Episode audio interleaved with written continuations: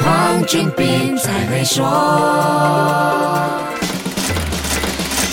你好，我是黄俊斌。全球大流行的新冠疫情，无疑是造成人类这两年担忧世界的罪魁祸首。虽然去年十二月出现了 Omicron 这个传播力更强的新型变异毒株，但全世界对二零二二年的前景却比二零二一年更乐观。莫非是有什么我们不知道的原因？根据全球咨询顾问集团 Ipsos 的二零二二年全球预测报告，全世界四分之三的人对新一年乐观，其中一个原因跟新冠疫情有关，但焦点。不是病毒，而是疫苗接种计划的进展。有百分之五十六的受访者相信，全世界有超过百分之八十的人在二零二二年至少能接种一剂新冠疫苗。马来西亚人是对接种疫苗计划最乐观的前三名，以百分之七十九排名第三；秘鲁以百分之八十一高居第一；中国以百分之八十排在第二。除了疫情，另一个困扰全世界的是气候和环境问题。很多人觉得我们在二零二二年会看到更多。气候变化的后遗症，百分之六十的受访者认为，二零二二年自己的国家会有更多恶劣气候造成的灾难。欧洲在二零二一年发生了严重水灾，欧洲国家因此占据了这个指标的前四名。马来西亚以百分之六十排在第二十一的位置。不过，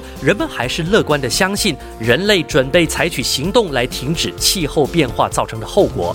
有百分之四十五的受访者认为，人们在二零二二年飞行的次数会比二零一九年少。飞行次数少，对全球暖化肯定有帮助。中国、新加坡和马来西亚人对这一点特别有信心，分别以百分之六十八、百分之六十七和百分之六十六排在前三名。那么，经济因素是不是也一样乐观呢？下一集跟你说一说。守住 Melody，黄俊斌才会说。黄俊斌才会说。